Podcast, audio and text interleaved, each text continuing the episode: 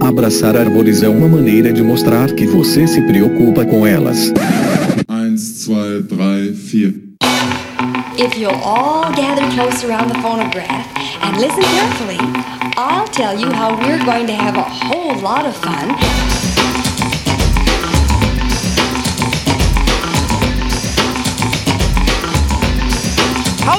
Aqui é Fernando Lima e este é o Desabraçando Árvores, um bate-papo sem firula sobre ecologia, conservação, a vida, o universo e tudo mais. E eu estou aqui diretamente de Atibaia, São Paulo, e hoje, senhoras e senhores, eu venho lhes apresentar ninguém mais, ninguém menos que Rosa Lemos de Sá. É isso mesmo, senhoras e senhores. Um ícone, uma das maiores referências em biologia da conservação da história desse país. E foi um enorme prazer conversar com a Rosa, pessoal. Nós chegamos a receber ela algumas vezes aqui no podcast para falar do programa de bolsas do Fumbio. E finalmente nós temos aqui um episódio sobre a jornada dessa pesquisadora sensacional. Ela que tem graduação em manejo de vida selvagem pela Universidade de Wisconsin, nos Estados Unidos. Ela tem mestrado em ecologia pela Universidade de Brasília e PhD, PhD em Wildlife Conservation pela Universidade da Flórida. Como várias pessoas que já passaram por aqui e hoje são grandes referências para a conservação em escala nacional e internacional. Ela também dirigiu a WWF Brasil, a World Wildlife Fund, e trabalhou na implementação do programa ARPA, Programa de Áreas Protegidas da Amazônia, em parceria com o Ministério do Meio Ambiente, o Banco Mundial, o Fundo Brasileiro para a Biodiversidade, o FUNBio, e a GEIS e além de trabalhar na implementação, ela continuou envolvida e, de fato, ainda se envolve com o programa ARPA. Ela realizou pesquisas de campo com gansos selvagens na Áustria, com primatas no Brasil. Trabalhou três anos na Fundação Gordon e Betty Moore, em Chicago, nos Estados Unidos, e atualmente é secretária executiva do FUNBI, o Fundo Brasileiro para a Biodiversidade. A Rosa é, sem dúvida, senhoras e senhores, uma das nossas heroínas da conservação conservação, patrimônio nacional. E em vários momentos, galera, nós citamos aí outras pessoas que passaram por aqui e eu vou deixar todos os links aqui. Nós temos aí no episódio 10 o nosso querido Cláudio Pado, no episódio 36 o grande Russell Mittermeier, no 38 a Karen Stryer, a 59 a Cecília Queruf, no 63 o nosso maravilhoso Gustavo Fonseca. Eu vou deixar todos os links no post. Então, se vocês quiserem amarrar essa história dessa galera todas juntas, né, na, nos primórdios da conservação no Brasil. Ouçam lá esses outros episódios, mas fiquem ligados nesse aqui, porque é absolutamente sensacional. Fiquem ligados aí na jornada de ninguém mais, ninguém menos que Rosa Lemos de Sá. Seguimos!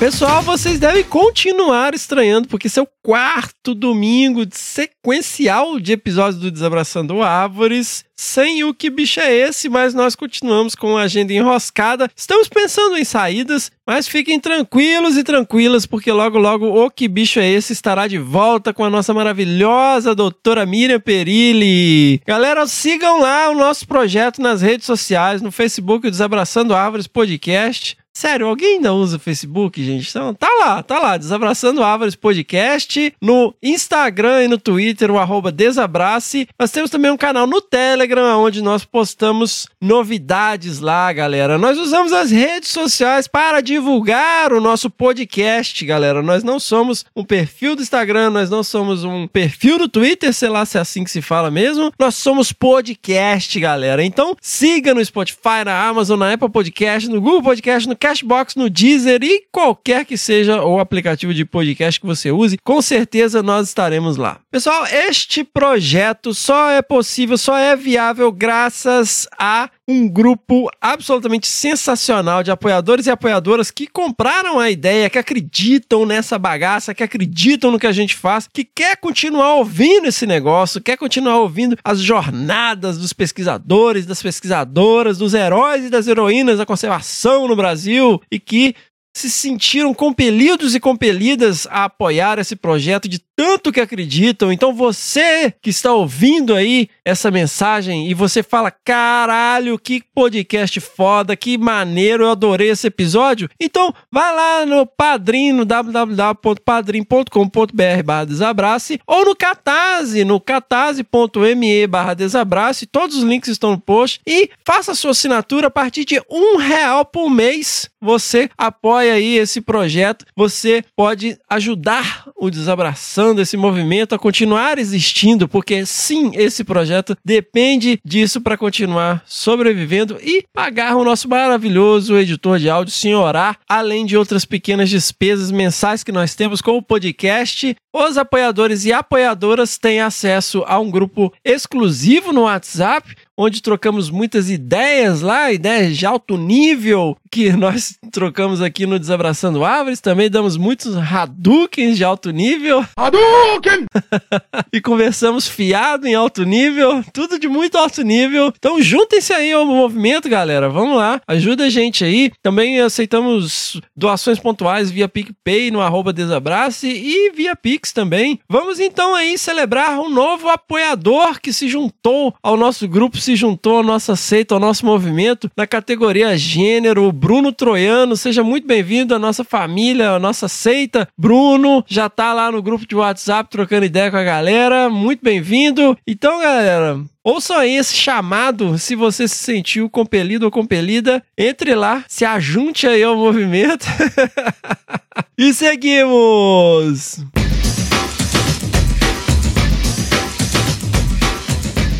Galera, uma outra forma de ajudar o movimento é entrando lá na nossa lojinha. Nós temos lá camisetas, canecas, pets bordados, kits de primeiros socorros e livros. Né, galera? Entre lá, tem um livro absolutamente sensacional sobre ecologia de paisagens. Entre lá, loja.desabrace.com.br e ajude o movimento além de representar o movimento, mete aí um pet bordado na sua mochila, bota aí a camiseta, né? Vai tomar vacina com a camiseta, galera, e mande uma fotinha pra gente. E bora nós aqui para alguns updates.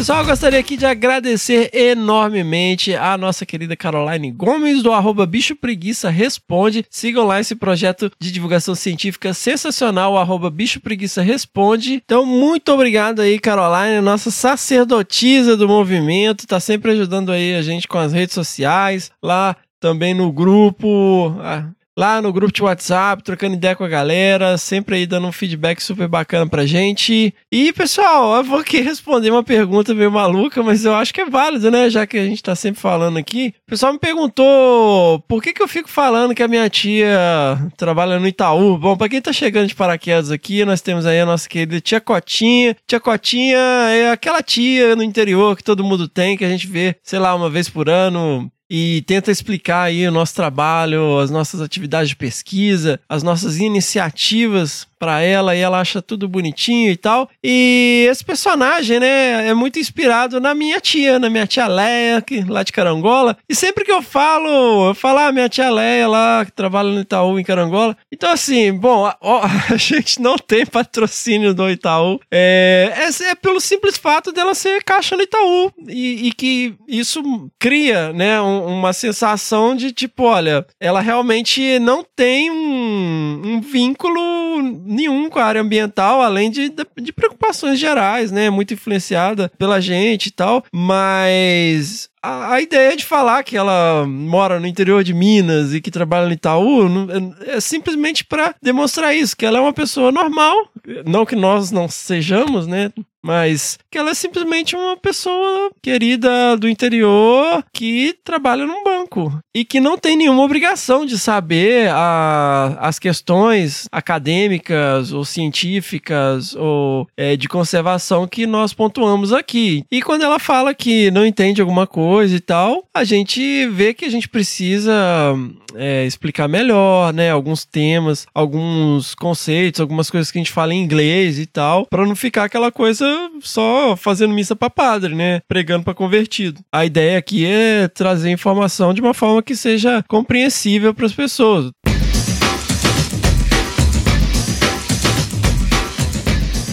eu queria aqui compartilhar com vocês um momento de vitória. É um momento único em que eu zerei um atendimento de telemarketing. Porque a gente sabe, né? A gente recebe ligação agora o dia inteiro. Tem vezes que né, fica às vezes semanas aí recebendo ligação toda hora. E um tempo atrás, agora melhorou bastante até, mas um tempo atrás você ligava para falar alguma coisa, para fazer um atendimento, uma reclamação, e era encaminha para cá, encaminha para lá, encaminha para cá, encaminha para lá. Judite!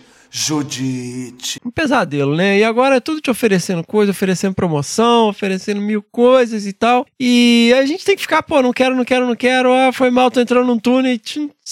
E pela primeira vez eu consegui convencer o telemarketing que ele não tinha nada para me vender. E foi muito interessante, eu gostaria de compartilhar com vocês aqui essa vitória. Eu estava indo para a cidade, feliz com a Tete, ouvindo uma musiquinha calma para relaxar.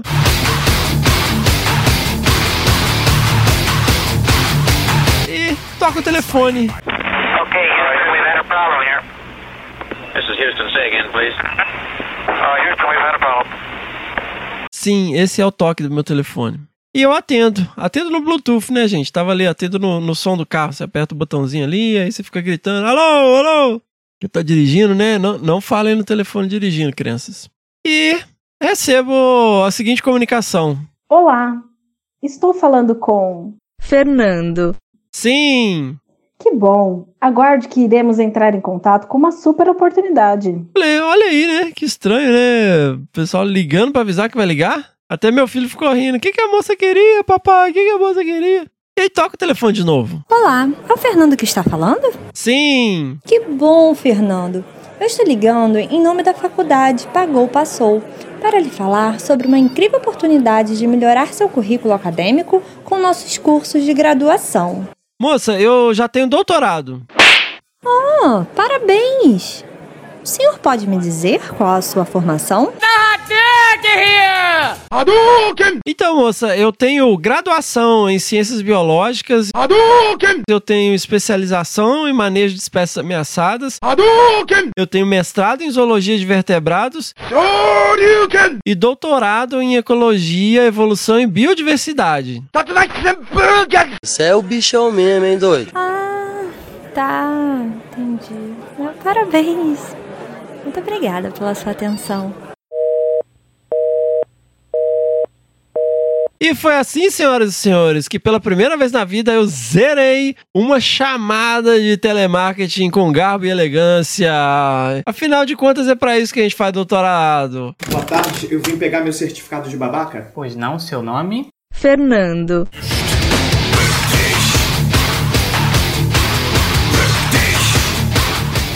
Moçada, apenas aquele lembrete bacana antes de seguir para o episódio definitivamente. Lembrem-se aí de mandar as suas pedradas no nosso e-mail, que é o primeirapedra@desabrace.com.br. Mandem também os seus perrengues de campo. Então, se vocês tiverem aí é, questões relacionadas aos últimos episódios, se vocês querem né, trazer alguma discussão bacana aí para nossa bancada e mandar aí aquele perrengue, aquela desgraça que aconteceu em campo com vossas mercês, envie aí no nosso e-mail primeira pedra desabrace.com.br. Lembrando sempre as palavras de Jesus em João, capítulo 8, versículo 7. Se algum de vocês estiver sem pecado, seja o primeiro a tirar uma pedra. Seguimos!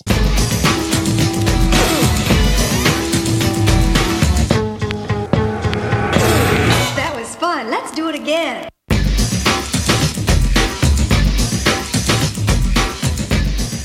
Rosa Lemos de Sá, muito bem-vinda ao podcast, Rosa. Pela terceira vez, né? Mas agora oficialmente como uma convidada entrevistada. Muito obrigada pelo convite, Fernando. É um prazer enorme estar aqui conversando com você. Bom, começando do começo, né, Rosa? Você é mineira, né? Sou mineira de Belo Horizonte, nascida e criada. Num período muito bacana para estar em Belo Horizonte, né, Rosa? Um momento de efervescência cultural, né? Muito legal. Eu tinha, é, na minha, minha adolescência, eu tinha meus amigos eram músicos e bailarinos. Tinha uma convivência grande com os músicos. Eu fui uma das primeiras a me inscrever na escola do corpo, quando eles abriram, que eu era amiga da, da Mirim, era colega de escola da Mirim e, e dançava em outros lugares. Então, minha vida era bastante urbana e muito voltada para as artes. não para Aham. conservação. Tinha com conservação, era muito arte, artística. Mas você ficava só na, na área urbana ali? Muito urbanoide. É, muito raramente visitava, passava férias em. Não era férias, passava alguns dias em fazendas de, de tios, né? Tios avós de, de Juiz de Fora, naquela região ali interior de Minas. Mas eram visitas muito pontuais e curtas. Então, minha vida era realmente de cidade, de música, de teatro, de dança. Então, eram os meus amigos na época. E aí, como que você começa a olhar para a área ambiental, Rosa? Eu terminei o científico na época, né? Aham. E não achava o que, que eu queria fazer. Eu pensava em agronomia, mas não era bem isso. Pensava em veterinária, mas não era bem isso. Então não tinha nenhum curso que eu gostasse, que me, que me interessasse. E foi uma, um problema seríssimo na minha casa. Eu sou a caçula de cinco filhos, né? E todos tinham ido para a universidade e eu não. Eu assim não tinha. Minha mãe ficou em pânico. Mas como você não vai para a universidade? Eu falei, "Olha, não sei o que eu quero fazer. Eu não, vou, não vou fazer universidade só por fazer. Então, é, eu arrumei um emprego na, na VASP. Não sei se vocês lembram da A VASP. VASP, olha aí. Aérea São Paulo. Isso vendi, vendia passagem na loja da VASP. Fiquei mais ou menos um ano e meio fazendo esse trabalho. E eu tinha uma irmã que era casada com um americano e morava nos Estados Unidos. E eles decidiram voltar para o Brasil. E ele veio na frente porque ela tinha um trabalho que tinha que terminar lá. Então ele veio na frente e ficou na casa da minha mãe. Morava com a minha mãe na época, né? 20 e pouquinhos, 19, 20 anos. E ele eh, tinha feito eh, ciências naturais, ele estudava meio ambiente, tinha estudado meio ambiente, a questão de água, de floresta e tal. E ele não se conformava de que eu não tinha uma profissão, de que, que eu não tivesse uma coisa que eu gostasse. E ele ficava assim, fazendo milhões de perguntas. Mas não é possível, você tem que ter alguma coisa que você gosta. Me perturbou. Até que um dia eu virei para ele e falei: quer saber de uma coisa? O que eu amo, o que eu adoro, não existe no Brasil. Porque eu era viciada nesses filmes de Wild Kingdom. BBC, Geographic, que mostrava aquelas pesquisas na África, é, deles é, é, trabalhando com girafas, com elefantes, e, e aquilo me fascinava, eu não perdia um programa daqueles. Eu virei para ele e falei assim: eu gosto é disso, mas não existe isso no Brasil. Eu falei, nem, nem no Brasil. Eu falei assim: não existe um- um- uma universidade que ensine isso. Aí ele falou para mim assim: existe sim.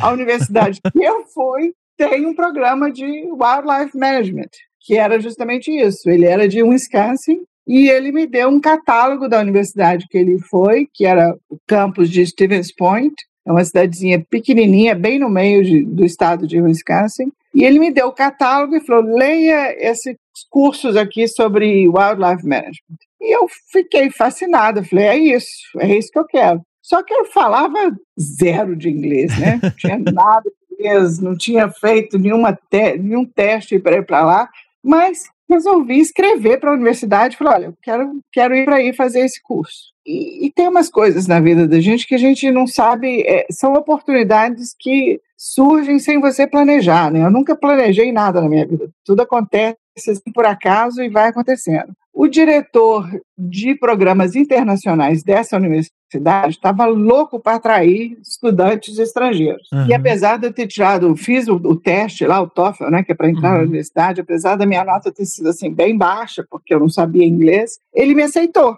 Me aceitou, me deu uma bolsa parcial e falou: venha. Eu fui com a cara de pau. Na época, minhas irmãs todas que eram fluentes em inglês ficaram fazendo aulas intensivas comigo para ter pelo menos o básico. É, minha mãe também, eu estava namorando um- uma pessoa muito mais velha que eu, minha mãe não estava gostando do namoro, falou, vai, vai, vai. Então, assim, uma de coincidências. Eu fui parar em Stevens Point, em Wisconsin, fazendo manejo de fauna, né? Wildlife Management. É, no Brasil, realmente, esse curso na época não existia. E foi, o primeiro semestre foi um horror, porque eu não falava nada. Mas Aham. depois eu deslanchei e, e o curso foi apaixonante. Mas e pra área artística, vamos dizer, não era uma opção? Era mais um prazer, sabe? A arte Aham. para mim era mais uma é, eu adorava fazer, fazer balé, adorava fazer, fazer dança, meus, meus os amigos músicos ia para ia ouvi-los tocar nos bares da noite e tal. Mas é, eu tinha um primo que tinha um barzinho, Bob Tostes, conhecido bastante em, em, Belo Horizonte, então ia ouvir eles tocarem lá. Mas era, era, era um prazer, mas não nunca senti como uma profissão, né? Era quase que um, um hobby né? uma, uma, uma diversão. Nunca é, fiz balé durante anos, mas nunca me senti uma bailarina. Eu curtia, brincava ali, achava ótimo, mas não era aquela coisa de vou ser uma bailarina profissional. E isso foi, esse curso lá em Wisconsin foi assim, prato cheio, né? Eu adorei, aprendi muita coisa, coisas que não tinham aqui. Tive várias oportunidades lá também. Tive, eles tinham um curso que é, de verão para você ir para a Alemanha, que a Alemanha tem um histórico muito antigo de manejo florestal. Uhum. Então, nós fomos para um castelinho no meio da Floresta Negra fazer um curso de manejo florestal, super interessante. E aí, um amigo que era produtor de, de documentários falou: Ah, você está aí na, na Alemanha, você tem que ir na Áustria conhecer o, o centro de pesquisa do professor Konrad Lorenz. Eu fui de novo com a cara de pau, fui lá conhecer o centro de pesquisa, fiquei uns dias lá. E no, no ano seguinte eles me convidaram para ser estagiária.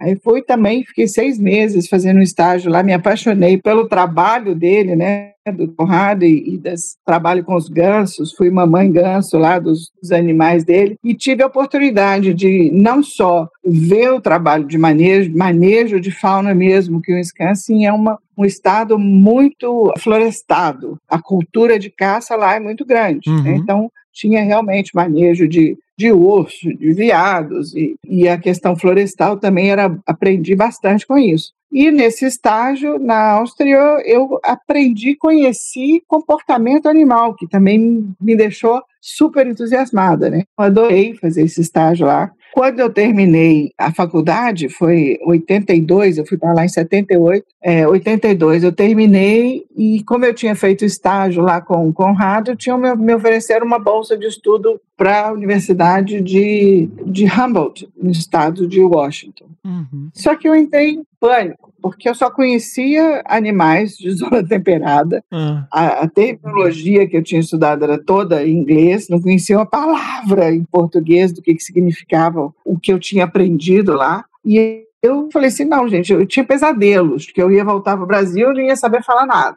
Então, falei, não, não posso fazer mestrado aqui não, porque vou depois vou ter que ficar aqui para sempre, porque eu não vou conhecer nada de, de zona tropical. E, e tem muito mais coisa para a gente aprender aqui. Os trópicos são muito mais interessantes. Aí voltei para o Brasil em 83, sem saber de nada. Voltei para casa da minha mãe completamente perdida, o que, que eu ia fazer. e numa dessas coincidências, minha mãe tinha uma amiga que tinha um filho que era é, ornitólogo e a SBPC estava acontecendo na UFMG e ele me levou para a SBPC. Vamos lá, eu nem sabia o que era a SBPC na época, né? Fui para a SBPC e foi aí que aconteceu a paixão com os muriquis, porque eu assisti um filme que estava passando lá sobre os muriquis, o Mono Carvoeiro, era o Mar Bastos que estava passando o filme. Quando acabou o filme, eu fui conversar com ele. Eu falei, poxa, mas eu adorei esses bichos e tal. Que, e daí, como é que é? E falou, ah, vem cá que eu vou te apresentar o professor Célio Vale. Olha aí, professor Célio Vale. E o Célio, conversa, vai, conversa. Falei para ele, contei minha história. Falei, voltei, estou perdido, não sei o que, que eu vou fazer aqui. Preciso aprender o vocabulário e as espécies brasileiras. Ele falou assim, olha, eu tenho uma, uma americana que vem fazer pesquisa aqui que não fala nada nada de português, ela está precisando de uma estagiária e você fala inglês. Você quer ir trabalhar com ela? Eu falei, vou. Tudo assim, tudo as coisas vão acontecendo. E era a Karen Strayer. Olha aí. Que estava fazendo trabalho lá em Caratinga, na fazenda do, do Feliciano Abdala. Fui para Caratinga, fiquei fazendo estágio lá com a Karen uns seis meses. É, aí conheci também o, o Sérgio Luciana Mendes, que estava lá, o Gustavo Fonseca, que também estava fazendo trabalho lá. E depois desse estágio com a Karen, o mestrado que eu achei mais interessante era da UNB, que tinha que era mestrado em ecologia, e fui para Brasília. Nós estamos indo muito rápido, Rosa. Não, tá muito curricular isso aqui. É. Lá em Wisconsin, como foi seu primeiro mês, assim? Você não falava inglês direito?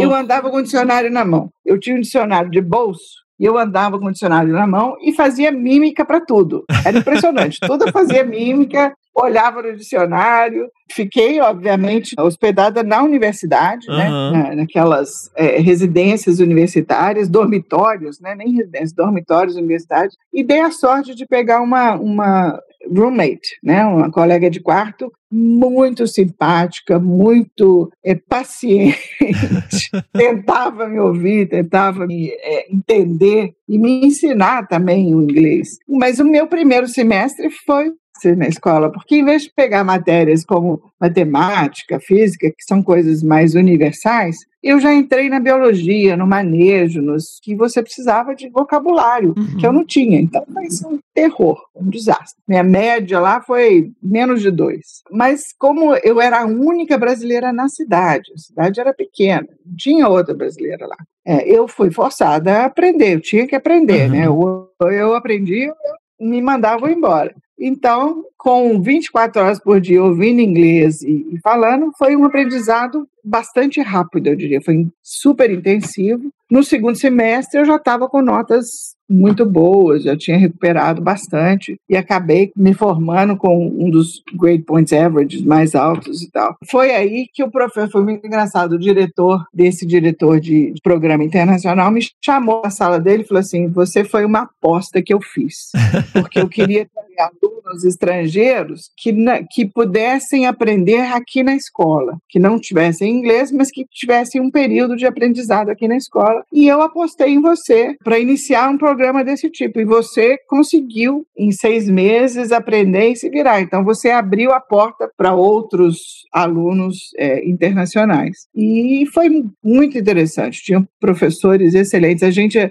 fazia aula de campo no campus universitário, uhum. porque você achava no, no próprio campus 80% das espécies de árvores que tinham espécie, né? Que tinham mesma coisa com as árvores. Eu não precisava ir para longe para aprender. E era muito divertido. Eu sofri muito com o frio, né? Nunca tinha ido para um país que nevasse e fui parar logo lá em cima, no, divisa com o Canadá, uhum. que era gelado. Então, assim, tem uma história muito engraçada que eu sempre no Brasil lavo a cabeça e saio sem secar, né? Aí cabelo natural. Eu fui para lá em final de agosto, começo de setembro. Um dos primeiros dias que eu saí, assim, logo após lavar a cabeça, meu cabelo congelou. Ficou aquela coisa dura, assim, congelada. Eu tive que voltar correndo para dentro da, do dormitório para secar, porque eu não tinha a menor noção dessas coisas. Chegou a fazer, enquanto eu estava lá, menos 20 graus Celsius. Era uhum. frio mesmo. Então foi uma, uma adaptação enorme, não só da língua, mas da temperatura, da cultura, que é muito diferente nossa. Não tinha família nenhuma, né? não tinha ninguém que eu conhecia, não tinha um outro brasileiro para trocar ideias. Tem uma, uma coisa também interessante, que eu conheci um professor da universidade, que um dia virou para mim e falou assim, eu conheci uma brasileira que, que morou aqui há uns anos atrás, mas é claro, o Brasil é muito grande, você é. não, não vai conhecer. Eu já sabia quem era, né? Aí eu, de brincadeira, falei assim: qual o nome dessa brasileira? Aí ele falou, eu falei para ele assim: é minha irmã. Ah. ela estava lá com o meu cunhado, ele estava fazendo a pós-graduação lá. E aí a gente caiu na gargalhada, né? Quer dizer, as duas brasileiras que ele conheceu eram da mesma família, eram irmãs. Então, é, mas acho que foram as únicas que foram para Stevens Point até hoje, não deve ter outro brasileiro na cidade. Mas é uma cidade muito bonitinha e um estado muito bonito, porque as florestas estão intactas, né? Eles preservam muito. E foi uma, uma época de aprendizado enorme, de uma grande satisfação, de, de uma realização, né? Finalmente eu estou estudando aqui animais silvestres. Na Áustria você fazia exatamente o quê? Você, você falava inglês lá? Lá eu já falava inglês. Fui para os Estados Unidos em 78, eu fui fazer estágio na Áustria e foi em 1980. 80, 81. Já, meu inglês já estava fluente nessa época. E o, a estação de pesquisa do Conrad tem um ele tinha um grupo de gansos que ele estudava. E, como é da natureza dos gansos, eles migram, eles vão pro no inverno eles vão para o sul. Mas ele queria estudar os gansos durante os 12 meses do ano. Então, ele fazia o seguinte: ele, ele retirava alguns ovos dos ninhos naturais dos gansos, que eram incubados, e aí tinha uma pessoa que fazia o imprinting desses gansos, né? Eu não, sei, eu não sei como é que é a palavra em português. Acho que a gente usa imprint mesmo, né? Que o bicho vê aquela primeira pessoa e. Isso, a primeira voz, a primeira imagem é que é a mãe daquele bicho, né? Que identifica. E com esses bichos é engraçado, até com pato assim, você passar uma lata, arrastando uma lata, a lata vira a mãe deles, né? Exatamente. Então eu ficava ali ao lado do, da incubadora e quando os bichinhos começavam a sair, a eclodir, quebrar o, o, ovo, eu começava a conversar com eles. Na mesma tinham, tinham certas vocalizações que eles reconheciam, né? Que, que já, já eram conhecidas dos pesquisadores. Ah, então, faz aí, Rosa. e eles saíam e me viam e aí passavam a me seguir aonde é que eu fosse, né? Eu era, virei a mãe desses gansos. E eu ficava numa. Uma, depois que eles eclodiram, até eclodirem, era uma incubadora no centro de pesquisa, que era uma casa grande, antiga, enorme de fazenda. Depois disso, eu ia para um laguinho que tinha lá perto e uma cabaninha, assim, de dois metros por um metro e meio, que eu ficava ali com eles, porque eles, fazendo isso, eles criaram uma população que não migrava que ficava ali a maior parte do ano. A gente provia o alimento, né? Porque no inverno normalmente eles não têm o que comer, mas era, era dado o alimento a eles, eles ficavam por ali por um bom tempo. Então, eu fiz esse papel de, de mãe gansa com cinco gansos que, que foram tirados e passei o verão ali com eles. Uhum. E tinham outros gansos adultos nesse grupo que eles vinham comer nesse laguinho onde eu ficava e passavam a noite num outro lugar mais seguro. E os meus ficavam na cabaninha comigo. Aos poucos, eles começaram a aprender a voar, e aí chegou um dia que eles voaram com o grupo grande para ir dormir nesse outro lugar. Né? Começaram a fazer parte do, do grupo maior. Mas era muito interessante, porque quando eles vinham de manhã, voltavam de manhã para essa área onde eu estava, eu vocalizava e os meus filhotes diziam exatamente onde eu estava. Eu chamava e aí eles circulavam assim e diziam onde eu estava. É coisa assim super emocionante você ver isso. Uhum. É incrível. E aí tinha uma pesquisadora também alemã que foi lá, usou meus filhotes para fazer umas pesquisas. Eles foram levados para um lugar diferente, dentro de uma caixa, e o teste era para saber se eles saberiam voltar. É, isso antes deles voarem, quando eles ainda eram é, é, não, não voavam. E eles voltaram exatamente para o lugar de onde Olha eles só. saíram. Impressionante, assim, a, o senso de direção que esses bichos têm, né? Não é à toa que eles migram aí quilômetros e quilômetros. Mas foi uma super experiência. E o, e o Conrado passou uma semana lá, onde eu estava, nesse laguinho, e, e foi conversar com ele foi a coisa assim o auge da minha carreira estudantil, porque eu uma pessoa era extremamente generosa, já tinha ganhado o prêmio Nobel de medicina, uma pessoa super famosa, super... ele sentava do meu lado assim como fosse um colega, entendeu? Uhum. E ensinou bastante, era um cara, uma, um homem muito é, é, humilde no sentido de, de ser super conhecido, super famoso, mas trata uma mera estagiária de vinte e poucos anos com todo respeito, com toda consideração. Então, assim, foi realmente um, um ponto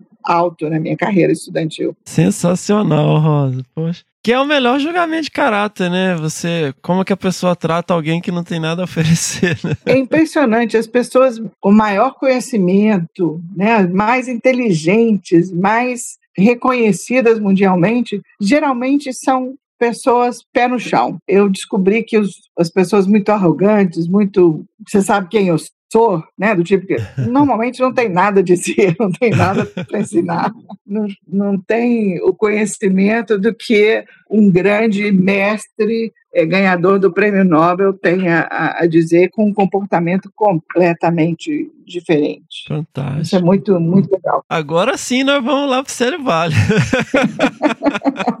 pois é, aí depois dessa história toda de voltar para o Brasil apavorada por não conhecer a fauna e a flora brasileira e por não conhecer ninguém, né? Eu não tinha estudado em universidade nenhuma. Então, Célio me abriu a porta para várias coisas. Primeiro, para esse estágio com a Karen, em Caratinga, onde eu conheci todos esses outros alunos de doutorado, me apresentando ao Kleber Alho, que era professor na Universidade de Brasília. Conversei com ele para fazer, eh, fazer o curso de, de, mestrado e ele ser meu orientador, né? O curso mestrado em ecologia, ele aceitou ser meu, meu orientador, mas teve um, tinha um gap do, do momento em que eu mudei para Brasília para tentar fazer o mestrado até mestrado começar, tinham seis meses aí que eu fiquei o que, que, eu vou fazer, né? Então, aproveitei várias oportunidades que surgiram nessa época. Primeiro foi é, o professor Milton Tiago de Mello estava fazendo o primeiro curso de primatologia no Brasil, promovendo o primeiro curso de primatologia no Brasil. Como eu tinha feito estágio com a Karen, eu tinha interesse,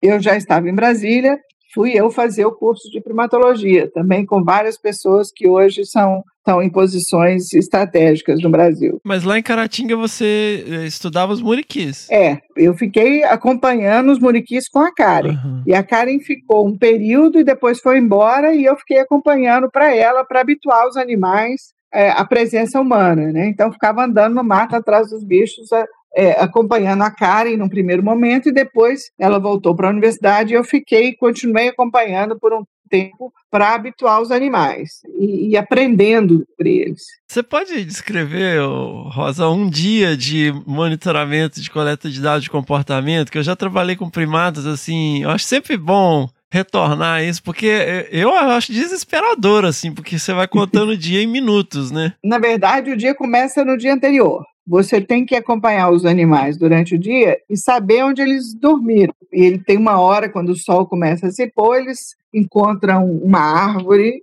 específica, um lugar específico que eles vão passar a noite. Então você deixa eles dormindo ali e vai para vai dormir também. E você tem que voltar para o mesmo lugar antes do sol nascer para você encontrá-los, porque senão você pode perder o dia inteiro e não, não ver os bichos, né? Então tem esse truque de você ter que deixar eles dormindo antes do sol nascer para poder acompanhá-los. E aí você vai, você fica sentada embaixo ali de onde eles estão, mais próximo possível. No começo você tem que ficar mais afastada, mas à medida que eles vão se acostumando com você, eles deixam você chegar mais perto. Às vezes você consegue ficar embaixo da árvore, da copa, né, de onde eles estão, que você pode ver, observar bem de perto, ver os filhotinhos brincando, os filhotinhos são mais curiosos, chegam mais perto de você.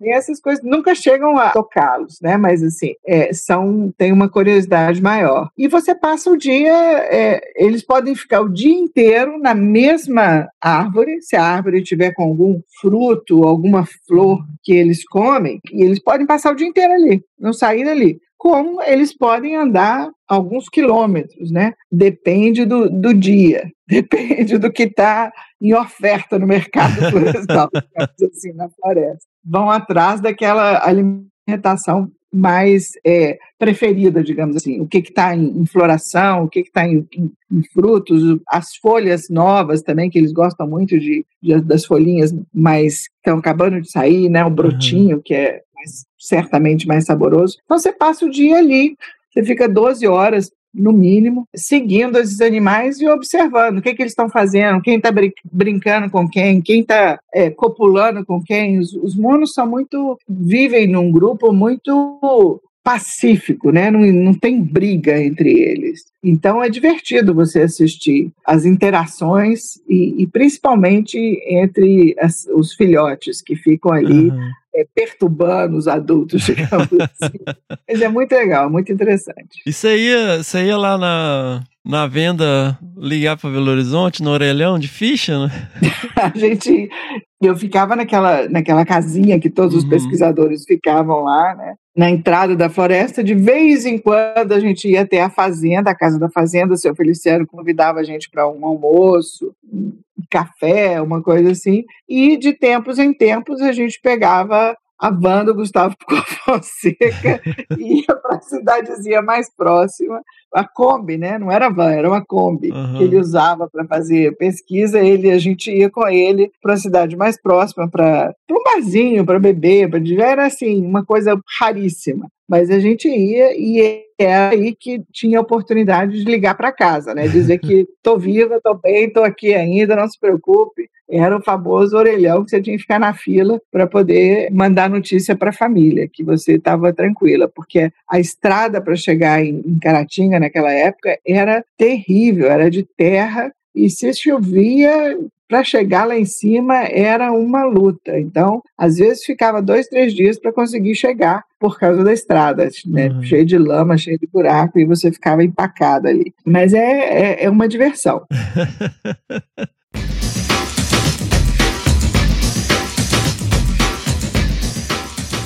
Ô, Rosa, então, aí você foi pra Brasília fazer mestrado. Fui para Brasília fazer mestrado de ecologia, queria estudar os monos, queria estudar, continuar estudando os monos carvoeiros, mas não fui para Caratinga, fui para Rio Casca, que tinha um grupo pequeno, isolado, lá na, na, na fazenda de Rio Casca. Era uma, um topo de morro, impressionante como os bichos sobreviviam ali. Tinha um grupo de, se não me engano, eram 12 animais, e eu comecei a estudar isso. Antes, isso, depois do curso de primatologia, ah, tem esse período pré-mestrado, que eu falei com você que tinham seis meses aí, eu fiz o curso de primatologia e também tive a sorte de conhecer o James e Luann Dietz, que trabalhavam com o mico-leão dourado, Uhum. que estavam também procurando estagiárias para reintrodução do mico-leão dourado lá em Poço das Antas. A, Deborah Kleiman começou esse programa que ia trazer animais dos de Washington para serem soltos em Poço das Antas. Só que eram animais criados em cativeiro, então eles tinham que ter, passar por um programa de readaptação. Então eu e mais duas é, biólogas fomos trabalhar com lá no centro de primatologia de novo numa casinha pequenininha que a gente ia de manhã cedo para onde os micos estavam e fazia não só observava mas catava grilos vivos Uhum. e tal para que eles aprendessem a caçar né, comer animais vivos e também colocava galhos dentro do viveiro para eles aprenderem a pular em galho pra... não é só aprender não é bem aprender é criar musculatura que um animal em cativeiro não tem a mesma musculatura que um animal na floresta. Então, foi um programa, assim, era uma quarentena com misturado com um programa de reaprendizado a viver na floresta. E foi super interessante, foi a primeira reintrodução desses animais em Poço das Antas, foi também um aprendizado enorme. O Cláudio Pardo, nessa época, trabalhava lá no Centro de Primatologia, tive a oportunidade de conhecer o professor eh, Coimbra Filho, né, que é um- uma sumidade da primatologia no Brasil, então eu morava lá no centro, encontrava com ele todo dia, super interessante, o Piscinati, que era o, Uhum. o veterinário lá, então também passei uns seis meses lá até começar o meu curso na UNB. Foi aí que eu fui, então, começar o curso na UNB, fiz as matérias e tal, e fui fazer o trabalho de campo em Minas, em Rio Casca, e o Kleber era meu orientador é, em Brasília, e eu consegui um orientador em Minas, que era o Anthony Rylands, Olha aí. também primatólogo. Ele já tava no FMG? Já, já estava na UFMG, então ele era meu orientador. Então, como eu- ele estava mais próximo de, de Rio Casca, né, eu trabalhava com os dois, tanto com o Anthony Rylands quanto o Kleber Alho, que, que me orientava em Brasília. E, e fiz esse trabalho lá, fiquei um ano e um ano e pouco, acho que um, um ano e meio quase, coletando dados nessa fazenda, que era, por sinal, em frente ao Parque do Rio Doce. Então, eu consegui um botânico do Parque do Rio Doce para identificar as, as espécies eh, de árvores que os monos se alimentavam. Fiz um trabalho de acompanhamento diário deles, de uso diário, né, de como é que eles se movimentavam. E tentei descobrir outros indivíduos na fazenda. Era uma fazenda enorme, tinha 4 eh, mil hectares, mas era o único grupo que tinha sobrado. Uhum. Eles tinham cortado a mata toda e só tinha esse pedacinho de topo de morro lá. Você fazia aqueles grids com carta topográfica na mão, Fazia, né? Só pra quem é. tá ouvindo aí, que tá acostumado com GPS, tá? Isso mesmo, era tudo com- na fita.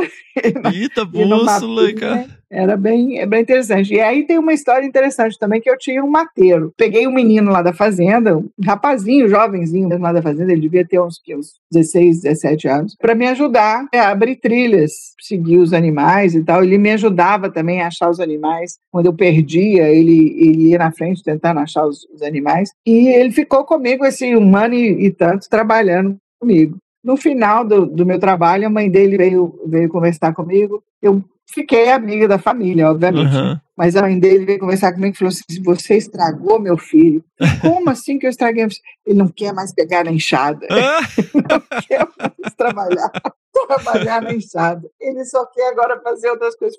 Deixa ele estudar outras coisas, né? Faz um trabalho diferente. Mas foi, uhum. foi muito legal. E aí você seguiu com esse trabalho, Rosa? Ou você voltou lá para trabalhar com os micos leões? Não, eu segui com esse trabalho. Eu fiz meu trabalho lá com os micos leões. Foi só naquele primeira reintrodução. Uhum. Enquanto eu estava trabalhando com os monos carvoeiros lá em Rio Casca, o orientador do Gustavo, que também trabalhava em Rio Casca, que também coletava nessa fazenda, é, foi lá conhecer o trabalho do Gustavo, que era o orientando dele, e me conheceu, que era o John Robinson, professor da Universidade da Flórida, em Gainesville, que tinha criado o programa lá de florestas tropicais, e ele era o orientador do Gustavo. E ele me conheceu fazendo o trabalho lá com, com os monos carvoeiros, e depois de um tempo, quando eu terminei minha tese, ele perguntou se eu não queria estudar com ele lá na Flórida. Olha aí. Eu não faço, é isso que eu digo, eu nunca fiz plano para nada na minha vida. Tudo vai acontecendo assim. E eu tinha uma crítica, eu falei, pô, todos os brasileiros estão indo para Gainesville, tá? Todo mundo que eu conheço foi para Gainesville. A hora que John Robinson me chamou, eu falei, claro que eu quero, claro que eu quero.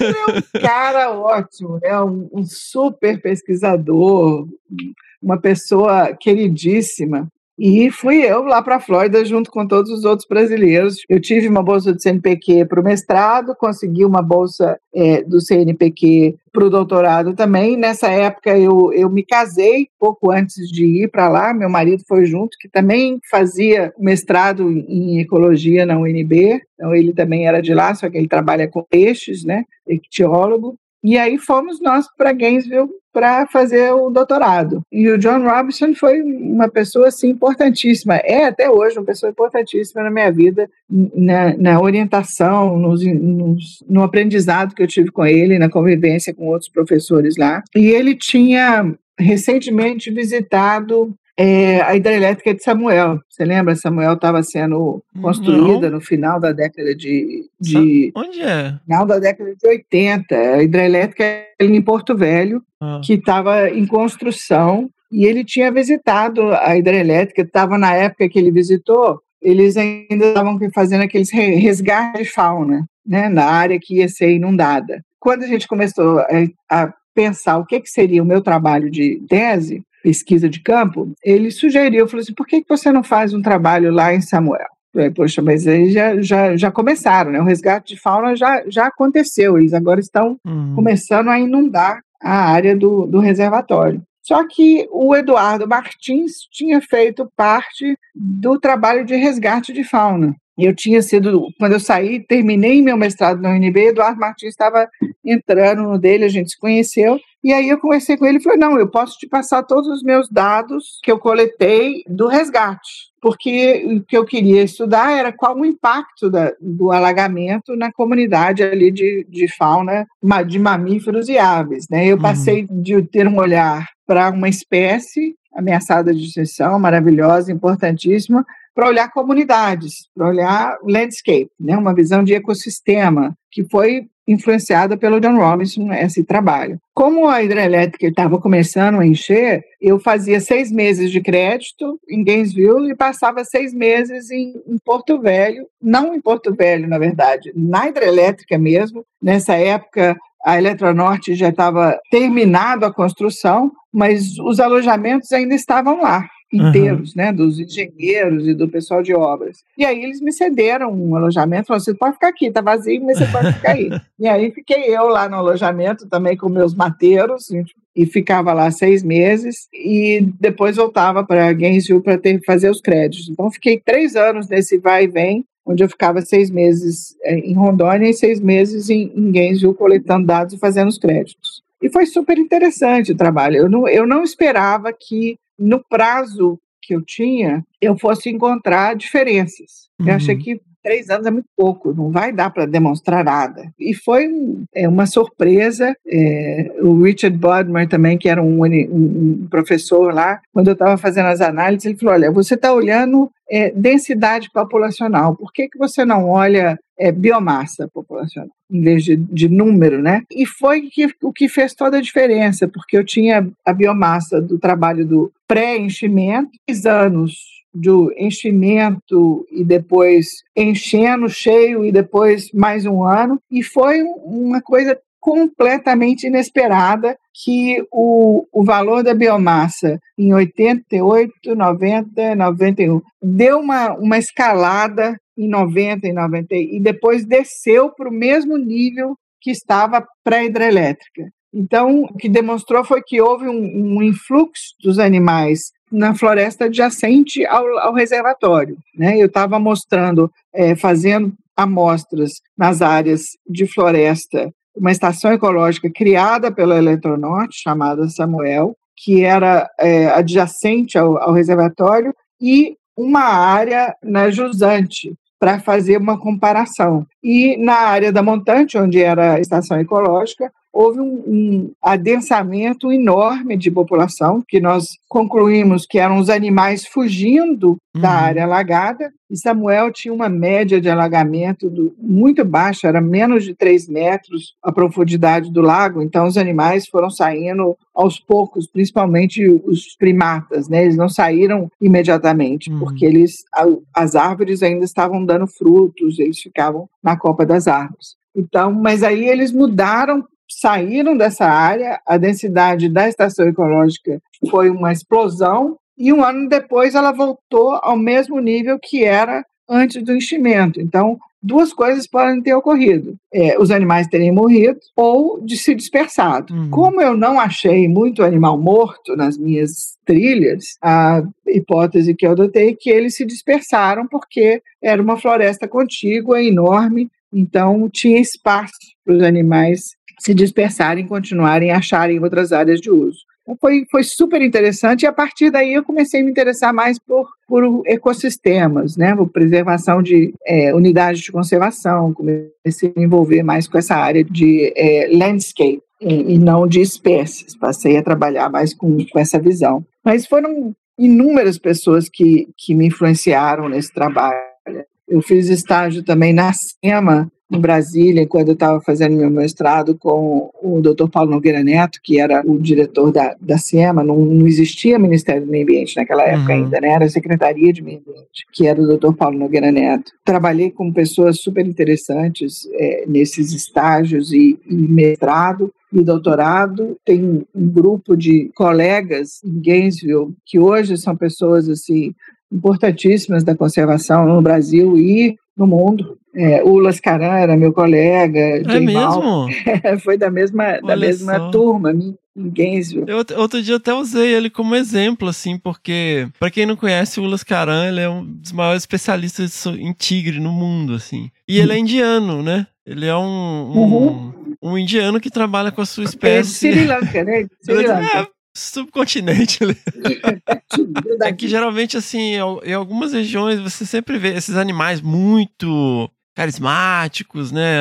Principalmente predadores. Muitas vezes você vê americanos, europeus desenvolvendo pesquisa, né? Isso. E o Ulas é de lá, né? Ele é o maior, uma, a sumidade sobre tigres a importância desse programa criado pelo John Robinson lá em Gainesville foi essa, foi que eles trouxeram é, pessoas de todos os continentes interessados na conservação. Então, o John Eisenberg, que era da minha banca, o Kent Redford também, que foi da minha banca, é, Mel Sunquist, que era o orientador do ULAS, que trabalhava com os grandes gatos, né? Pessoas assim que trouxeram e orientaram um grupo assim bem grande e diverso de, de vários países tropicais para estudar lá e, e todos voltaram para os seus países, né? A maioria voltou para os seus países e, e, fazem hoje um trabalho interessantíssimo, importantíssimo. E, e era um período muito bacana para estar tá lá, né, Rosa? Que foi muito, quando começaram as grandes discussões de biologia da conservação, né? Período riquíssimo, as nossas discussões, os nossos encontros, as, não só entre os alunos e professores, mas os próprios alunos, né, discutiam as suas, os seus trabalhos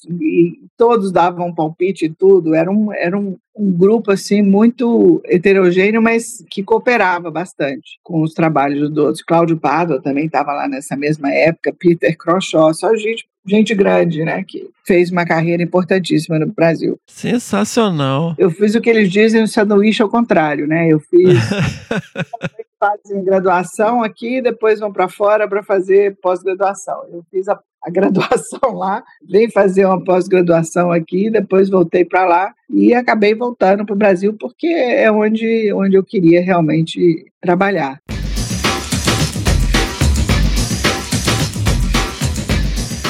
Ô Rosa, e você começou assim na Mata Atlântica, numa região super depauperada, que é o Vale do Paraíba, né? Fragmentada, uma das primeiras regiões a ser muito explorada desde a colonização. E como foi essa transição para a Amazônia? Porque a Amazônia passou a ter uma grande influência no seu trabalho, né? Enorme, enorme influência. Por influência do John Robinson, que me mandou para lá. A primeira vez que eu fui a Porto Velho, eu não conhecia a Amazônia, né? Não, antes de ir para lá fazer meu, meu, meu, trabalho de campo, eu nunca tinha ido à Amazônia. É, conhecia a Mata Atlântica, conhecia um pouco do Pantanal, mas, mas não conhecia é, a Amazônia. E foi assim, foi um choque cultural chegar em Porto Velho em 1989, onde você tinha assim um, um movimento muito grande de ocupação do espaço, né? Muito, muito desmatamento. Era aquela época em que três horas da tarde você não conseguia andar mais na cidade porque a fumaça escurecia tudo, avião não descia,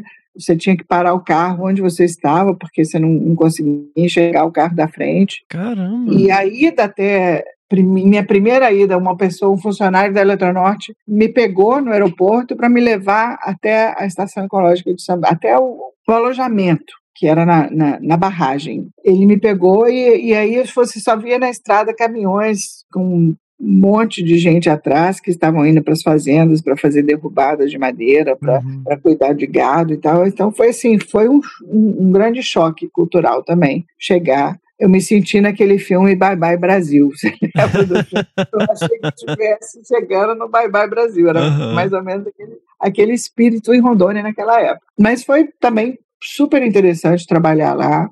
Depois que eu terminei a minha tese, que eu defendi a minha tese, o meu marido foi fazer pesquisa na mesma área em Samuel, olhando a questão de, da ictiofauna, né, da montante uhum. das o que foi afetado pela hidrelétrica. E aí eu achei que eu fosse ficar é, eu nessa época tinha tido a minha primeira filha e achei que fosse ficar meio que de mãe ali, uhum. terminando de escrever minha tese. Ela tinha, a gente foi para lá, tinha quatro meses. Eu vou ficar de dona de casa, enquanto e, e escrevendo a tese que eu não tinha terminado de escrever. Só que eu não sei se você se lembra, né? Pra, nessa época a inflação era assim louca eu era, eu era criança, Rosa. Então, assim, eu tinha uma coisa que eu achava divertido, que eu era doido. Tinha um negócio que a gente chamava de é, bichinhos. É, era um pacotinho que vinha com umas gradezinhas e com os bichinhos de zoológico. Mega fauna ficando. Uhum. E eu ia na loja todo dia para ver qual era o preço que tava naquele dia, porque você é tinha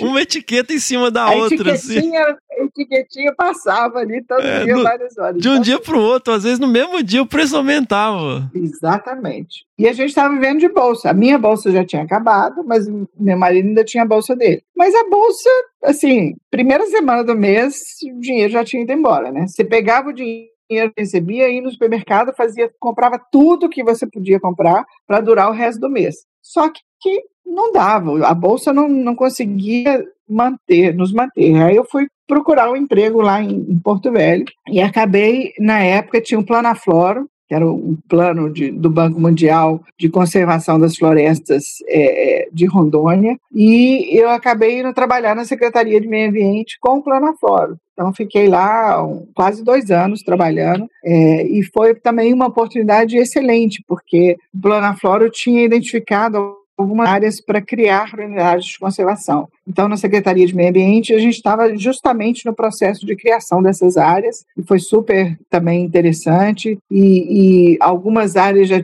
foram invadidas e desmatadas, né? Então, eu consegui negociar com o Banco Mundial a troca de uma área que tinha sido invadida para aumentar a estação ecológica de Samuel, que quando uhum. eu fiz minha pesquisa lá, ela tinha 25 mil hectares. E aí a gente conseguiu com o INCRA uma área de mais 50 mil hectares e transformou a área em 75 mil hectares. A estação ecológica passou de 25 a 75 mil hectares, com o apoio do Banco Mundial e do INCRA na região. E aí juntou a estação ecológica com a Flona que tinha atrás e fez um grande bloco de conservação. Então, tudo isso aí foi muito, muito interessante. O aprendizado também de trabalhar foi a primeira e única vez que eu trabalhei com o governo, né, para o governo. Hoje eu, eu trabalho até hoje com o governo, mas para o governo foi a primeira vez e foi uma experiência super interessante trabalhar em Rondônia naquela época em que o Planafloro estava em, em pleno vapor. Ô Rosi, e aí como que você faz a transição? Para onde você foi depois de Rondônia? Bom, depois de Rondônia, quando o meu marido terminou o trabalho de campo dele, nós voltamos para a Flórida para ele é, escrever e defender a tese.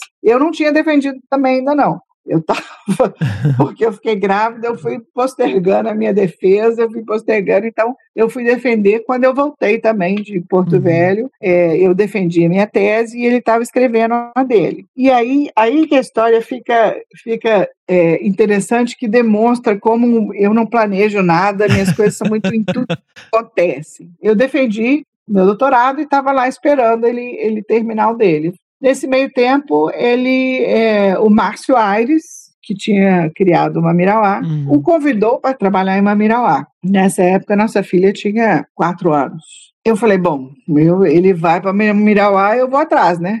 Agora é a minha vez de seguir. Ele me seguiu a Porto Velho, eu vou, eu vou atrás dele para Mirauá. Então, é, comecei a fazer, falei, o que, que eu posso fazer? Comecei com o Márcio Aires e tal, a gente combinou que eu ia fazer um projeto para estudar as onças em Mamirauá. Olha aí! Interessantíssimo, né? Aí eu sentei com o Mel Sanquist, que era o especialista lá em grandes gatos, ele estudava tigres lá com Ulas, né, orientador do Ulas. Sentamos, fiz um projeto super detalhado, maravilhoso, com orçamento, com tudo bonitinho e tal. Coloquei no envelope e deixei em cima da minha mesa.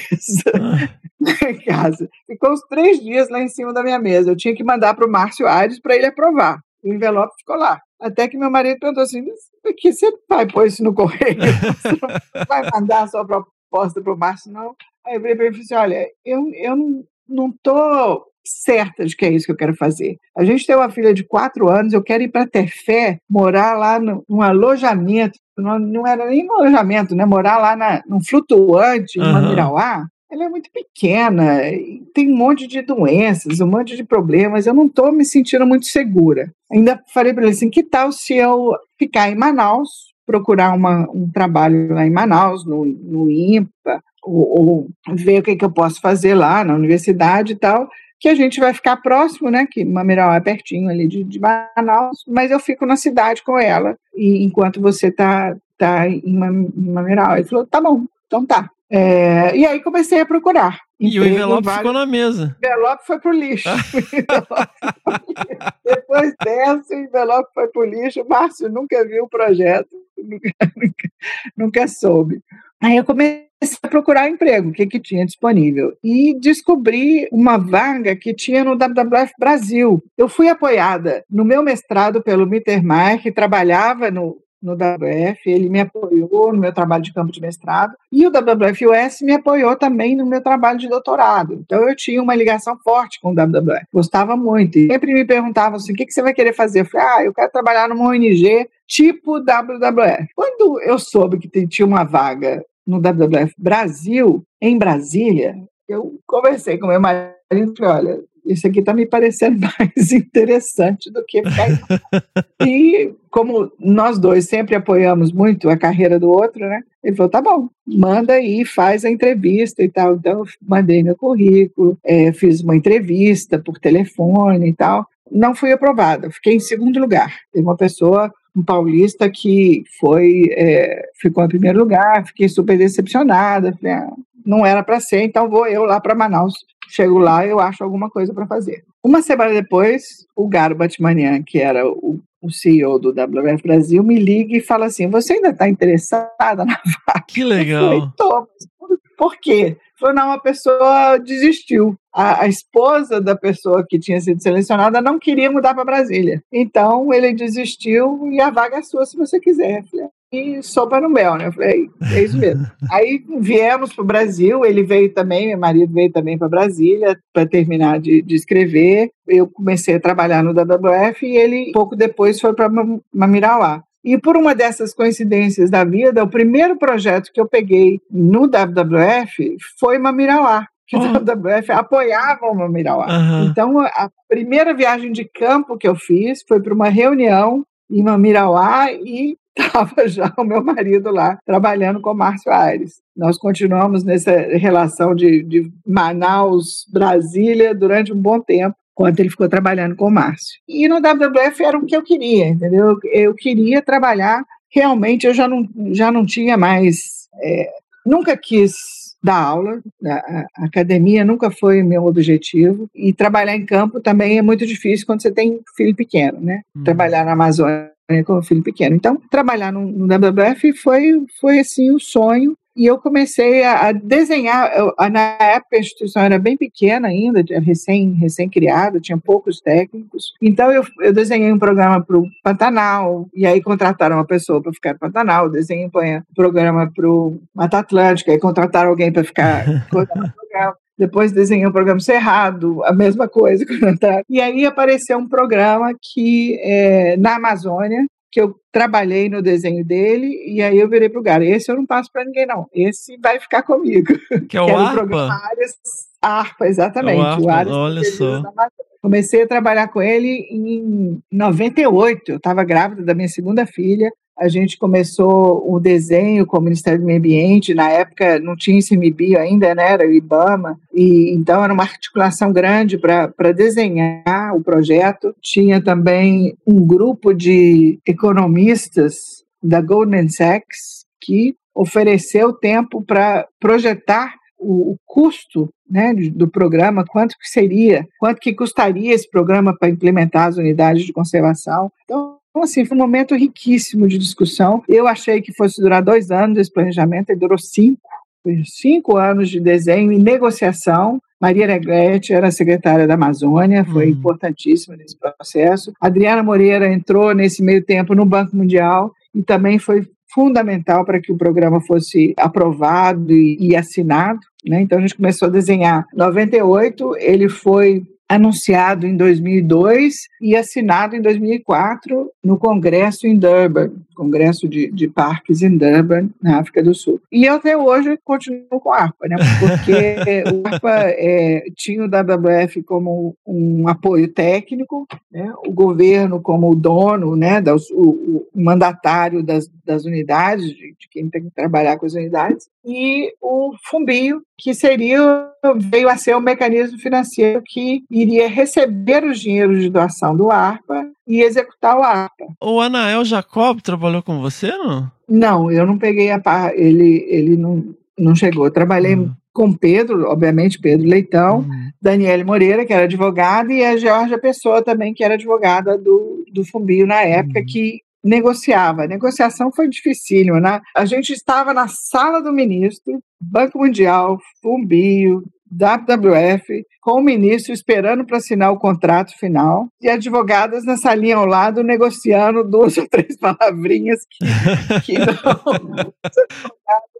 da, a Conjur não aceitava. Então foi assim, até o último minuto foram negociações é, bem quentes, mas eu acho que o resultado está aí, né? Um programa uhum. super bem sucedido, muito bem planejado, já há mais de 18 anos né, na sua é, execução e ainda tem mais até 2039 recursos para continuar executando. Oh, Rosa, nós somos uma proposta de divulgação científica, né? Então, assim, eu sempre Sempre tô pensando na minha tia, um grande beijo aí, tia, minha tia Léa, minha tia Cotinha lá de, de Carangola, Minas Gerais. Explica assim, para quem não tá familiarizado, o que, que é o ARPA? Né? O ARPA é um programa de maior programa de conservação de floresta tropical do planeta.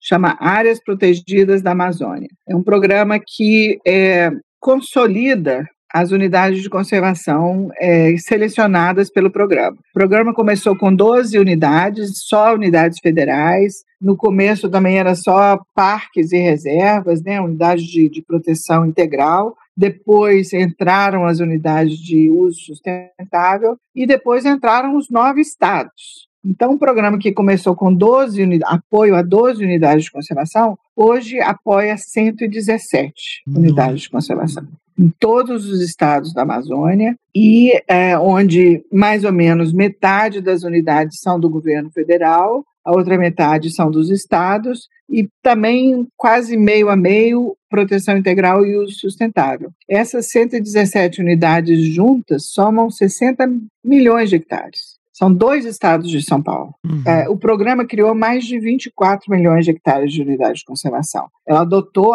áreas que já existiam e criou áreas novas. E essas áreas novas foram estrategicamente localizadas para preservar ecossistemas importantes da Amazônia, um representativo, né? Essas 100, 117 unidades têm uma alta representatividade dos ecossistemas existentes na Amazônia, além de, faz, de formarem corredores muito grandes, porque elas são adjacentes a outras unidades de conservação que não são apoiadas pelo ARPA e a terras indígenas. Então, quando você olha no mapa, você tem assim corredores gigantescos de proteção em que o ARPA é, ajudou a criar, fazendo as conectividades e criando essa, as unidades. Já ganhou prêmio do, do Tesouro Americano, foi copiado é, pelo Peru, pela Colômbia, dois países Moçambique e esqueci um outro país africano também, que estão usando o modelo do ARPA para criar os seus próprios programas, né?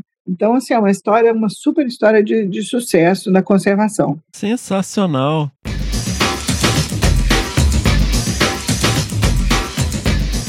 Então, Rosa, e poxa, que, que assim, entre ficar procurando as onças lá nas árvores e promover esse tipo de iniciativa, né, tá diretamente envolvida nesse tipo de iniciativa, está né, protegendo não só as onças, mas uma biodiversidade incrível, além de toda a questão cultural e étnica né, na Amazônia. E aí, como que começa é, essa interação com o Fumbio, Rosa? Bom, o Fumbio foi é, um grupo de, de doadores e, e, o WWF é, e o próprio Ministério do Meio Ambiente entenderam que se o recurso de doação entrasse no Ministério do Meio Ambiente, ele vai para a conta única do governo, uhum. né? E aí tem contingenciamento, tem várias dificuldades. Então, é, o, esse grupo de doadores e o próprio Ministério queriam identificar uma instituição privada que pudesse ser o gerente financeiro dessa iniciativa. E o Fumbem foi criado em 96, o Fumbem ainda era bem jovem,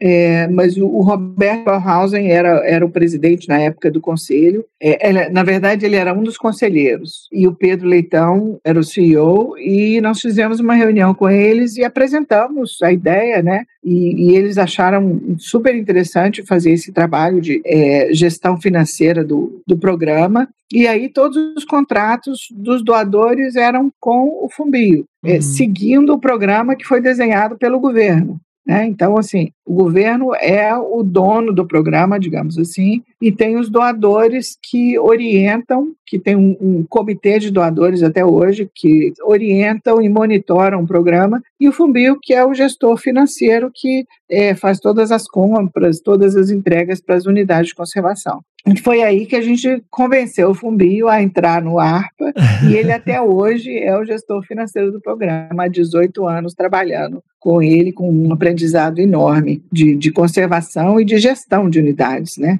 E quanto custa manter uma unidade, consolidar uma unidade de conservação. Esse é um trabalho que o Fumbio se tornou um especialista mesmo. E aí, como que você faz essa transição da WWF? Eu já estava há 10 anos no WWF, fiquei 10 anos trabalhando no uhum. WWF. E eu tenho, eles dizem que tem um casamento, tem o IT dos sete anos, né? Eu tenho uma coceirinha dos dez anos. Eu, quero, eu preciso dar uma arejada, dar uma mudada, assim. Uhum. E eu estava procurando alguma coisa nova, uma inovação. Queria, cheguei inclusive a conversar com Pedro Leitão e vim trabalhar no Fubio. Isso foi 2006 que eu tinha, eu fui para o WWF em 96, então 2006 eu tinha fechado meu ciclo de 10 anos e estava procurando alguma coisa. O WWF sabia disso, que eu estava de olho em alguma coisa. E aí eu fui procurada por uma, um headhunter que perguntou se eu estaria interessada em trabalhar na Fundação Moore que ah. era um dos financiadores do ARPA. Uhum. Né? A Fundação Moore foi um grande financiador do ARPA e tinha um programa Andes Amazônia. A pessoa que cuidava do Andes Amazônia, o diretor do Andes Amazônia, que é uma pessoa fantástica, inteligentíssima, ele morava em Washington. E a fundação, o, novo presidente da fundação, quis trazer o programa para São Francisco. A equipe que estava lá não queria sair de Washington. Então, eles estavam procurando um novo diretor para a iniciativa que fosse é, ficar em São Francisco. De novo, aquelas coisas que caem no seu colo sem você uhum. é, procurar. Mas eu falei, gente, eu não posso perder essa oportunidade, né? Tra São Francisco é uma cidade maravilhosa, Ainda trabalhar numa onde, fundação né? que, apoia, que apoia o ARPA. Eu achei que seria uma oportunidade para minhas filhas também aprender inglês, conhecer uma nova cultura, né? Fomos nós de Malicuia para São Francisco e fiquei três anos lá trabalhando na, na iniciativa. Foi uma experiência também ímpar. Continuei apoiando o programa ARPA como doador, né? Antes era um, um apoio, o, o WWF era uma parte mais técnica do programa. Aí foi ser doadora do programa, que foi super interessante. E não só do programa ARPA, mas o programa Andes Amazônia apoia os nove países da bacia amazônica. Né? Então também tinha era uma mais abrangente, mais interessante, um trabalho super super relevante para a conservação da bacia amazônica. Fiquei lá três anos, quando o Pedro me chamou para o Fumbio. E aí, nessa conversa com o Pedro, eu vim ao Brasil, conversei com ele, eu ia ser coordenadora de, dos programas do Fumbio. O Fumbio estava crescendo e tal, precisava de um,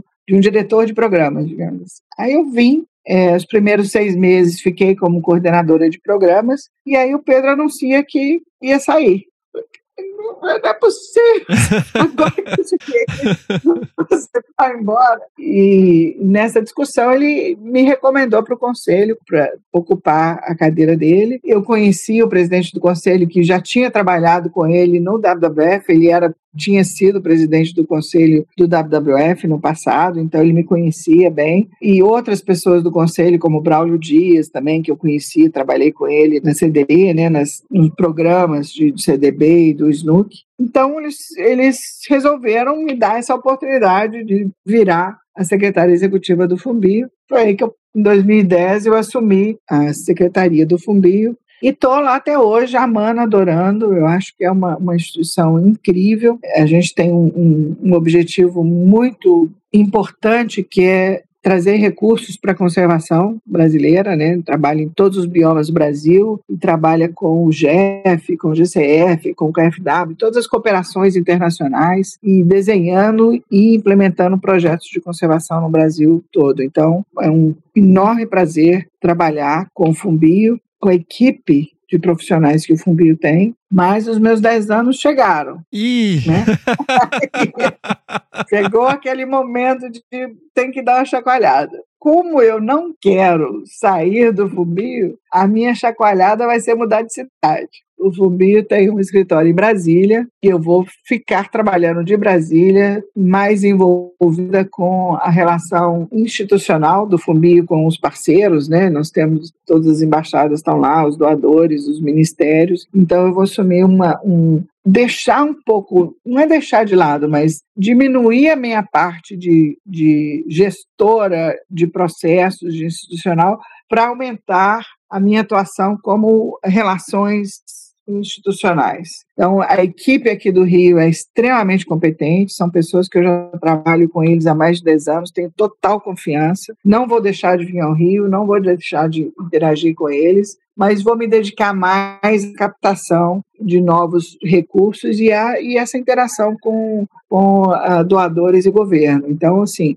a chacoalhada é uma meia chacoalhada, não é uma mudança total, mas eu estou assumindo um percentual maior dessa questão de relações é, institucionais dentro do Fumbi. Eu estou pensando aqui no pessoal do Fumbi ouvindo essa fala aqui agora, ó. Será que está todo mundo preparado para ouvir estão isso? Sabendo, estão sabendo, já tem um ano que eu estou preparando Não, não é assim de repente, não. Foi uma conversa que, na verdade, é, é, surgiu muito em consequência da pandemia, né? Que desde março do ano passado que todo o escritório está em home office. E a gente cresceu nesse período né, de, de home office. Tudo funciona super bem, tudo online, não tem mais que não tem mais papel, não tem mais assinatura em papel, é tudo eletrônico. Que tudo maravilha, né? Nossa, foi assim um salto impressionante. É, isso é uma coisa que eu tô assim, falei, gente, que maravilha. Agora a gente entrou pro século XXI, né? Não precisa mais de carimbar tudo. Quando a pandemia ocorreu, que a gente teve que ir todo mundo para casa, foi meio um pânico assim. Será que a gente vai conseguir, né? São 100 funcionários aqui no Rio de Janeiro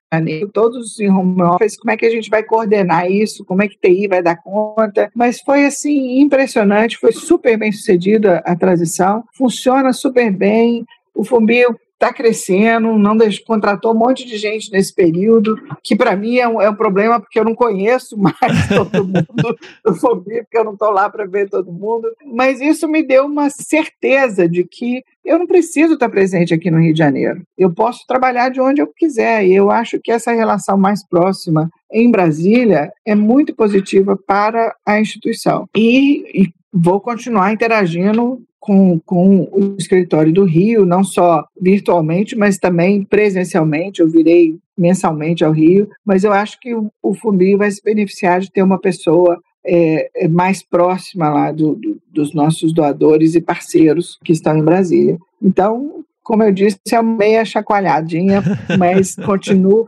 fiel à Fumbi, porque é uma instituição que eu gosto muito e tem profissionais excelentes e é um prazer trabalhar com eles. o Fumbi é sensacional. A gente, né, falou um pouco, né, da, da rotina de campo, quando você estava lá estudando ainda, né? E hoje, como que você administra o seu tempo, assim, numa escala tão grande, né, de tomada de decisão, com tanta gente envolvida, com players internacionais, como, como que é a sua rotina hoje? Assim? Eu sou meio workaholic.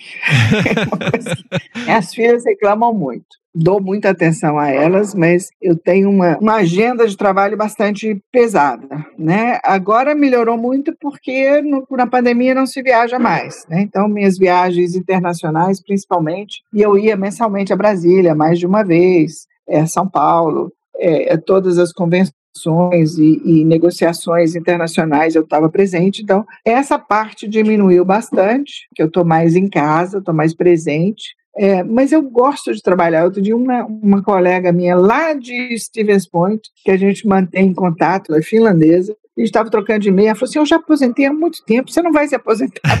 eu acho que não, acho que eu vou trabalhar até eu cair dura. Até até não ter jeito, porque eu tenho prazer no que eu faço, eu sinto prazer enorme no trabalho que eu faço, então eu tenho momentos assim que eu gosto de, de viajar com as minhas filhas, me desligar e fazer uma coisa diferente, mas enquanto eu tô, se eu não estou de férias, eu estou muito voltada para o trabalho porque me dá um prazer enorme. Sensacional, Rosa.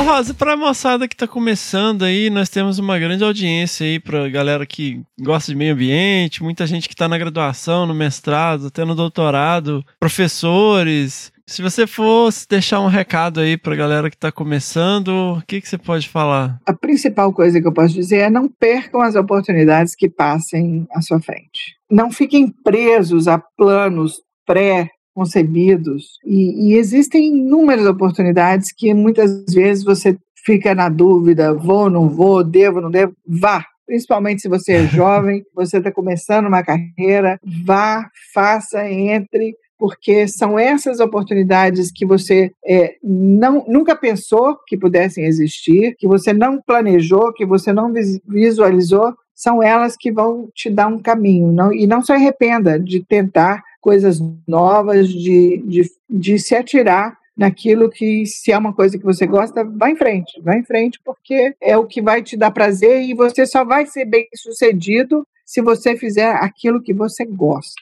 Não adianta ter um, um trabalho que tem um salário maravilhoso se você está insatisfeito. É preferível ser pobre e feliz do que rico e insatisfeito, entendeu? Faça o que você gosta. Sensacional, Rosa.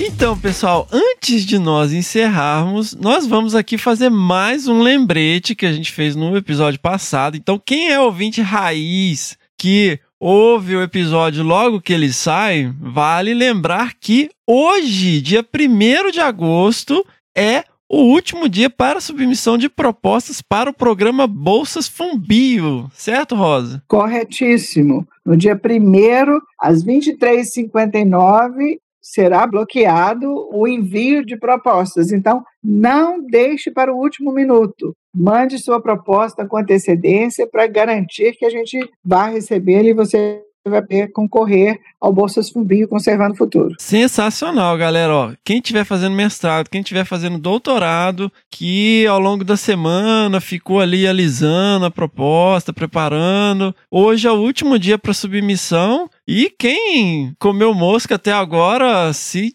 quiser encarar, escrever a proposta da agora de manhã até às 11h59 da noite, né? Escrever não, né? Porque não vai subir no último minuto, né, galera? Mas aproveitem aí, não deixem para a última hora. Quem já preparou a proposta, tá na reta final aí, mandem lá, submetam até o fim da tarde aí, no máximo, para não ter problema, galera. E não deixem de submeter, pessoal. Vocês sabem como que tá a questão de apoio à pesquisa, né, no país nesse momento. E é uma etapa super importante para quem está no mestrado, doutorado. Não é só a questão acadêmica, mas também de fazer networking e de conseguir recurso para sua pesquisa. Né? Como é que você vai fazer pesquisa depois? É, tem que aprender a obter recurso. E uma excelente oportunidade aí, maravilhosa com o Fumbio. Não percam. Se você perdeu esse ano, prepare para o ano que vem. Teremos uma outra edição. Mas eu espero que esse ano a gente receba muitas propostas. Muito bom.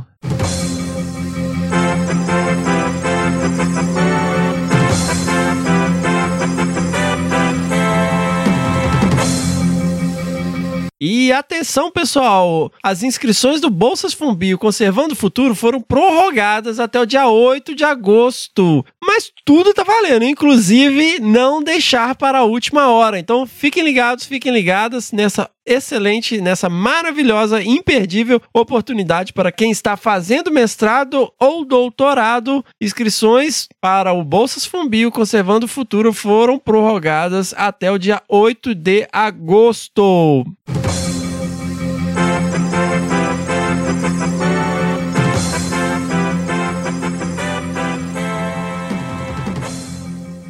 Rosa, muitíssimo obrigado, né, por ceder seu tempo. Sei que você é uma pessoa extremamente ocupada e pela generosidade de dividir com a gente a sua carreira, a sua jornada, as suas questões, os processos, né, e os bastidores da conservação no Brasil que você acompanhou tão de perto e ainda acompanha, né? Então eu só posso agradecer enormemente. Eu queria receber você aqui há, há um tempo já, né? Recebi um monte de gente que você selecionou aqui, né? Tô juntando a turma toda toda aqui.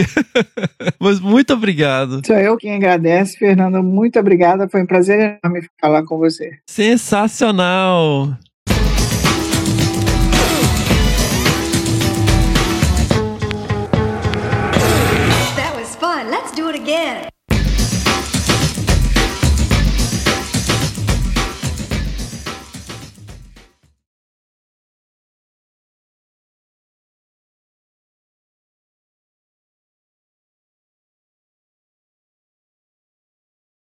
Sensacional! Seguimos! Não, seguimos não. É...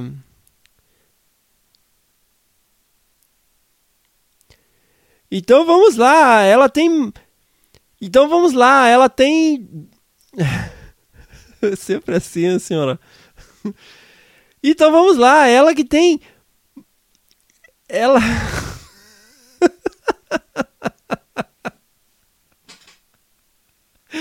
Ai, ai.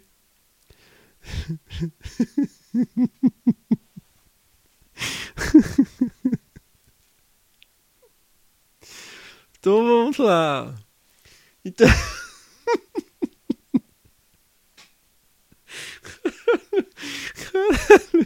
Desculpa, senhora, é que eu tô com... Eu vou parar de gravar só porque eu tô com preguiça de gravar tudo de novo. Vamos lá bicho.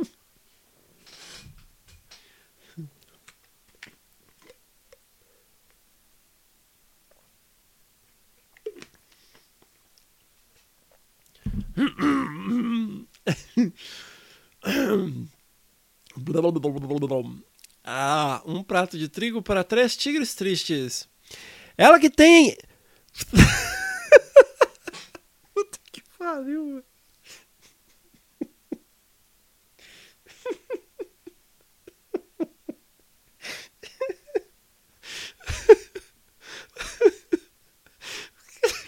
Pariu.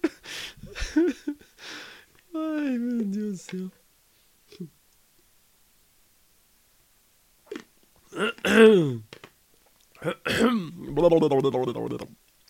Graduação, ela tem graduação.